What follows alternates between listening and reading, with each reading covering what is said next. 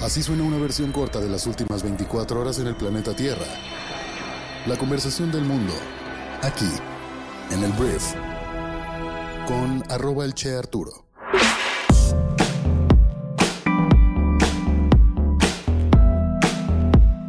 Muy buenos días, bienvenidas, bienvenidos a esto que es el Brief para este jueves 30 de marzo. Yo soy Arturo Salazar, soy tu anfitrión y uno de los fundadores de Briefy y en este podcast vas a informarte con un resumen de las noticias que debes conocer el día de hoy para ser una persona bien informada. Este podcast es producido y traído a ti por Briefy, la aplicación móvil para líderes de negocios que te ayuda a mejorar tus habilidades rápidamente. Te recomiendo que la descargues y la pruebes totalmente gratis durante 14 días. Una vez más, gracias por estar aquí y vamos a comenzar con esto, que es el Brief.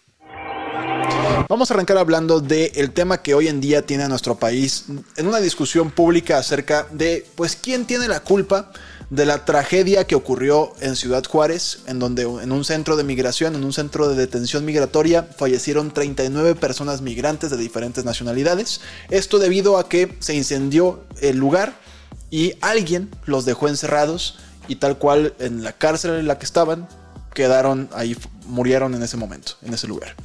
Entonces, ¿qué ocurre? Hay dos posturas. Hay dos grandes posturas acerca de este tema. Está la persona o el grupo de personas que solamente quieren que pase la noticia y pues que no se hable más del tema. ¿Por qué? Porque esto embarra a dos personas súper importantes para el gobierno en estos momentos, que son dos corcholatas, o sea, aspirantes a ser presidentes de México en 2024.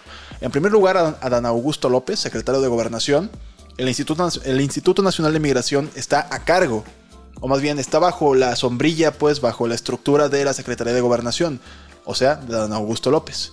Sin embargo, el mismo don Augusto López en una entrevista se encargó de decirle al mundo que como este Marcelo Ebrard lleva el tema de la migración, pues él es el responsable. Entonces tienes dos corcholatas que pues al parecer van a tener que confrontarse entre sí, presuntamente responsables de esta tragedia.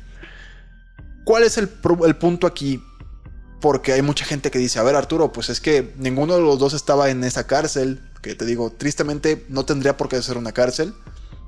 Ahorita nos metemos ahí. Entonces, ¿por qué tendrían que tener la culpa? Porque hay una denuncia de que esta discriminación, esta, esta violación a los derechos humanos que México está imponiendo en los migrantes, es algo sistémico, es algo que se perpetúa en todo el gobierno y que gracias a esas malas prácticas, gracias a ese sistema tan mal hecho, fallecieron esas 39 personas. El hecho de que las personas que estuvieran ahí en ese lugar no le abrieran la puerta a, los migrantes es producto de un sistema y de unas malas prácticas que se tuvo que haber modificado desde lo más alto de la administración del presidente de México. Por eso, esto tiene responsabilidad en los altos mandos por eso, por la falla sistemática de este proceso o de, esta, de este tema migratorio. Entonces, en este lado de la moneda, del equipo de Andrés Manuel López Obrador, ayer Rosa Isela Rodríguez, que es la secretaria de Seguridad Ciudadana, pues anunció que ya hay ocho presuntos responsables por la muerte de estos 39 migrantes, que rindieron su declaración y que en posteriores días la Fiscalía, General de la República pues ya va a tener las primeras cuatro órdenes de aprehensión para pues intentar ya llevar a estas personas ante la justicia y que paguen por el delito que, están, que cometieron. Eso es lo que obviamente quiere pues cualquier gobierno que tiene un escándalo de este tamaño. Que haya cuatro personas responsables que no tengan nada que ver con los altos mandos y a lo que sigue eso es lo que se. Es el ideal, obviamente, para don Augusto López, Marcelo Ebrard, el mismo presidente de México. ¿Qué sucede? Que hay otra parte de la sociedad que está gritando precisamente que esto es un problema sistémico y que pues tendría que haber más consecuencias por parte de los altos mandos de nuestro gobierno. Y entre esas personas hay un personaje que pues es Emilio Álvarez, que es un senador opositor a Morena, que te voy a poner su declaración en el, en el Senado lo que él dijo en el Pleno del Senado, pues para que tengas también una perspectiva, pues como muy, muy opositora. Si eres pro Morena, pues esto no te va a gustar tanto, pero la verdad el señor tuvo muchos puntos bastante interesantes.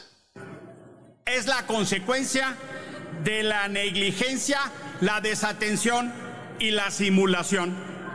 El incendio, dice Amnistía Internacional, es consecuencia de políticas inhumanas que sistemática y estructuralmente violan derechos humanos. Aquí, en esta misma tribuna, se les ha informado y advertido de la cita que hice, la visita que hice en Tijuana, de cómo estaban los migrantes. Se les advirtió y se les informó de cómo estaban en Tapachula en los centros de migración. Se les informó y se les avisó de lo que estaba pasando con los venezolanos, los haitianos, los nicaragüenses en esta tribuna.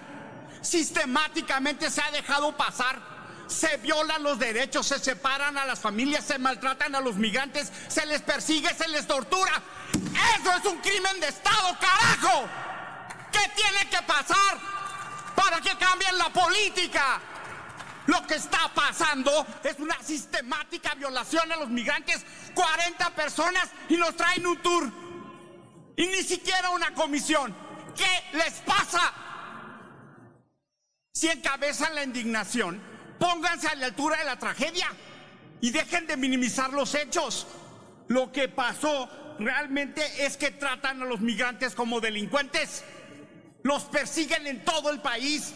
Los persiguen, los sacan de hoteles, los sacan de camiones, los persiguen de los centros, los sacan de las plazas, no tienen dónde dormir, no tienen dónde comer y encima se arrodilla con Estados Unidos. Recibimos 30 mil migrantes al mes y ni siquiera hay dónde darles de comer. ¡Carajo! ¿Qué tiene que pasar?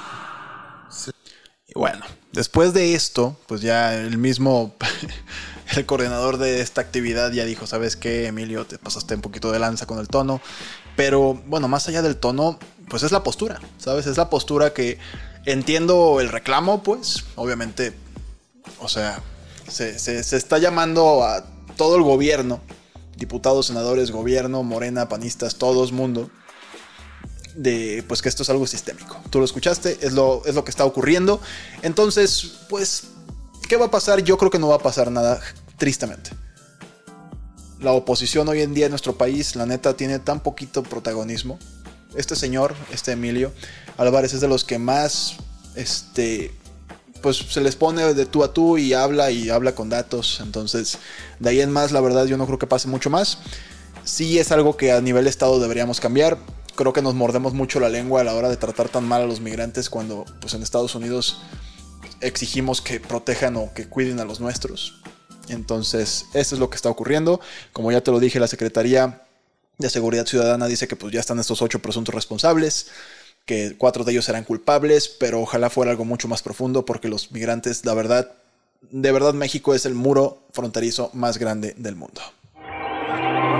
Ahora, vamos a hablar del presidente de México, Andrés Manuel López Obrador, porque ayer en una em, encuesta del Grupo de Economistas y Asociados e Investigaciones Sociales Aplicadas, resulta ser que el presidente de México aumentó 5 puntos porcentuales su índice de aprobación para alcanzar el 57% según esta encuesta. El sondeo publicado este miércoles y titulado México Política México Política, Sociedad y Cambio reflejó que la principal razón de los encuestados para aprobar la gestión del mandatario mexicano son sus buenas intenciones, 37%, mientras que la mayoría de quienes lo rechazaron lo hicieron porque lo consideran un líder autoritario, un 42%. Eh, por segunda ocasión desde el año 2019, el porcentaje de quienes piensan que el país va en el rumbo correcto del 49% es mayor que, el que los que piensan que va en el equivocado, que es el 38%. Entonces la gente está contenta con el presidente, un buen porcentaje de la misma, cree que vamos por el camino correcto y además em, aprueban al presidente de México porque tiene buenas intenciones. Ahora, vamos a hablar de un señor republicano, un senador republicano llamado Lindsey Graham, que el día de ayer presentó formalmente una iniciativa para obligar al Departamento de Estado de Estados Unidos a designar como organizaciones terroristas extranjeras, FTO por sus siglas en inglés, a nueve cárteles del narcotráfico mexicanos. Denominado como Iniciativa Narcos, la propuesta del legislador de Carolina del Sur cuenta con apenas el apoyo de otros 5 de los 49 senadores que forman la minoría republicana en la Cámara Alta y pues busca otorgar nuevas facultades al Ejecutivo para frenar el tráfico de drogas, incluido el fentanilo, que la verdad le está dando en la torre a, la salud pública de Estados Unidos. Entonces, los cárteles de la iniciativa que, que contempla perdón, son el cártel de Sinaloa, el cártel de Jalisco Nueva Generación, los Zetas, el cártel del Noroeste, el cártel de Juárez, el cártel de Tijuana, el cártel de los Beltrán Leiva, la familia michoacana, y permite incorporar a otros ligados a ellos. A ellos perdón. Entonces, te digo, no tiene mucho apoyo, probablemente no pase, pero en Estados Unidos se están metiendo fuertemente con todo este tema que podría terminar tal vez en un tema de intervención militar en nuestro país. Lo dudo muchísimo, creo que es algo que realmente no puede pasar, pero lo están intentando pues fuertemente. Veremos qué pasa. Ahora, vamos a hablar de Estados Unidos solamente porque mira, las encuestas ya empiezan a surgir cuando hablamos de pues los futuros gobernantes del mundo y el próximo año a pesar, perdón, además de que en México tendremos elecciones federales para cambiar al presidente, en Estados Unidos van a hacer exactamente lo mismo. Y pues el nombre de Donaldo, el expresidente más naranja del mundo, Donald Trump, pues está siempre jugando, por lo pronto está ahí bastante tangible la posibilidad de que pueda volver a la Casa Blanca. Ayer se publicó una encuesta que habla de que el presidente Joe Biden aventaja al favorito republicano, Donald Trump, en un enfrentamiento hipotético en las elecciones generales del año 2024, según esta encuesta, pero se ubica por detrás del probable aspirante republicano Ron DeSantis, que es el gobernador de Florida, si mal no me equivoco. No, me parece que no. Entonces, según la encuesta de la Universidad Quinnipiac, publicada este miércoles, Biden derrotaría a Trump con un 48% frente a un 46% si las elecciones presidenciales del 2024 se celebraran hoy, pero Biden perdería ante DeSantis por el mismo margen. Esto habrá quien diga que nada más son encuestas compradas, definitivamente Trump lo va a decir, pero también pone a pensar a los republicanos de que pues tal vez Trump no es la elección que les permitiría ganar la Casa Blanca de nuevo. Entonces DeSantis podría ser entonces esa persona, lo ven más fuerte que a Trump y por lo pronto, o sea, por lo tanto, pues obviamente DeSantis es más fuerte que Trump en una interna republicana, según esta encuesta. Entonces veremos qué ocurre, pero esto ya se empieza a calentar. Calienten motores porque yo creo que va a estar muy puerca esa elección en Estados Unidos. De la de México ya ni hablo el próximo año.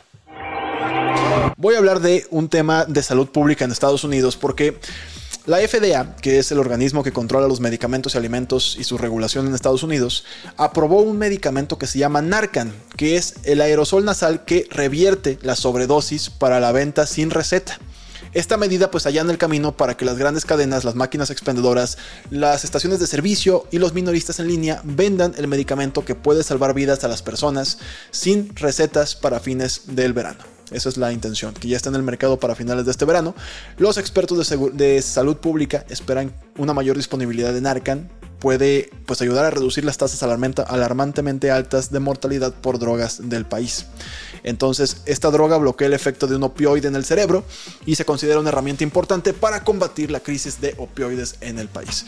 Más de 100.000 personas murieron por causas relacionadas con las drogas en los Estados Unidos en cada uno de los últimos dos años. Entonces se me hace súper interesante, sobre todo porque es un aerosol nasal, tal cual lo aspiras y bloquea que tu cerebro eh, reciba este efecto del opioide. Entonces, muy interesante. Y te digo, para finales de verano estará en las tiendas al parecer de todos lados en Estados Unidos. Voy a hablar de una noticia tecnológica porque el día de ayer, en una carta abierta, más de mil líderes tecnológicos, incluido Steve Bosniak, que es un fundador de Apple, Elon Musk, que es el fundador de Tesla, le pidieron al mundo, al mundo tecnológico, una pausa para el desarrollo de la inteligencia artificial. Que pausen el desarrollo de los sistemas más avanzados, advirtiendo que esta inteligencia artificial podría presentar profundos riesgos para la sociedad y para la humanidad. Entonces, la carta advertía sobre herramientas poderosas que nadie, ni siquiera sus creadores, pueden entender, predecir o controlar de manera confiable. Entonces, esta fue la carta. Hay mucha gente que. Digo, esta carta no es vinculante ni mucho menos. No es como que va a provocar que la gente deje de desarrollar tecnología, inteligencia artificial. Pero es interesante el hecho de que estos líderes tecnológicos tan grandes estén pidiéndolo con tanta fuerza. No sé si simplemente son opositores de algo inevitable que es la inteligencia artificial evolucionando. Pero, pues bueno, están eh, en contra con bastante energía. Pero te digo, no es vinculante, no creo que pase nada. Hablemos de Twitter porque la compañía pues que hoy en día está también controlada por Elon Musk, está cobrando por todo. Hay gente que dice que está muriendo la empresa, hay gente que dice que la van a revivir. El mismo Elon Musk dice que hoy en día Twitter vale la mitad de lo que la compró, pero que piensa que lo va a poder llevar a 10 veces de lo que la compró también. Entonces, Elon Musk anunció en su cuenta de Twitter que solo los suscriptores de Twitter Blue, que te cuesta más o menos 150 pesos al mes, podrán votar en encuestas y aparecer en la pestaña de para ti. Más tarde rectificó diciendo que las cuentas que sigues también aparecerán entre los tweets recomendados. Entonces, pues Elon Musk le va a dar únicamente permiso de participar plenamente en la red social, pues aquellas personas que paguen. Lo cual pues básicamente está privatizando la red social. No sé hasta dónde va a aguantar el público ni hasta dónde va a aguantar esta red social todo esto. Entiendo que la quieren hacer rentable a toda costa, pero eh, tal cual voy a leer los tweets de Elon Musk. A partir del 15 de abril, solo las cuentas verificadas serán elegibles para estar en las recomendaciones de para ti. Es la única forma realista de controlar los enjambres de bots más avanzados basados en inteligencia artificial. De lo contrario, será una batalla perdida, justificó. Votar en las encuestas requerirá verificación por la misma razón. Entonces, la batalla de Elon Musk en su cabeza es en contra de los bots pero mucha gente dirá, güey, no te voy a pagar 150 pesos para votar en encuestas. Entonces, grandes oportunidades para otras empresas que ofrezcan lo mismo, pero que no sean Twitter. Voy a hablar del Papa Francisco, que ayer se, eh, se reportó que fue hospitalizado en la clínica Gemelli de Roma por problemas respiratorios que tuvo desde hace algunos días, fue lo que informó el Vaticano. Y de acuerdo con esta información, el pontífice se le diagnosticó una infección respiratoria, por lo que permanecerá en el hospital algunos días. Vi fotos del Papa, la verdad es que se ve deteriorado de salud, como que tenía algunos días, meses viéndolo tal vez con puras fotografías de stock que ya están circulando pues que son antiguas. La verdad se ve se ve deteriorado el Papa Francisco, espero que esté bien y que mejore, pero sí, bueno, va a estar malo por esta infección respiratoria hasta los próximos días. Voy a hablar de series de televisión y voy a hablar de La Casa del Dragón, que es eh, pues esta precuela de Game of Thrones, de los Juegos de Tronos, que pues la rompió bastante en su primera temporada. Y ayer se anunció, según HBO, que la segunda temporada tendrá menos episodios. Normalmente tienen 10 episodios cada una y la segunda temporada al parecer nada más tendrá 8 episodios. La razón es que se está preparando ya una tercera temporada y es por eso que al parecer la están recortando. No sé si para empezar antes de tiempo con la tercera temporada. Pero bueno, de por sí son cortas estas temporadas de 10 episodios, ahora tendremos nada más pues 8, lo cual me pone triste a mí, la verdad. Antes de irme quiero hacerte la recomendación del día en Briefy, que es un artículo y podcast, que todo lo que puedes leer puedes también escuchar en Briefy, que se llama No aprendas las lecciones equivocadas del fracaso. Hay tres trampas que te explica este artículo que los líderes normalmente caen a la hora de que sus equipos se equivocan y tal cual te explica cómo eliminarlas para mejorar la productividad, hacer que tu equipo realmente aprenda de sus errores e incluso fomentar ciertos tipos de errores para mejorar ciertas áreas de tu organización.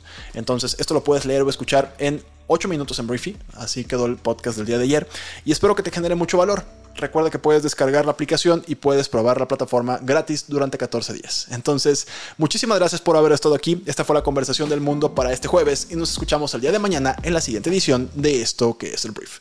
Yo soy Arturo. Adiós.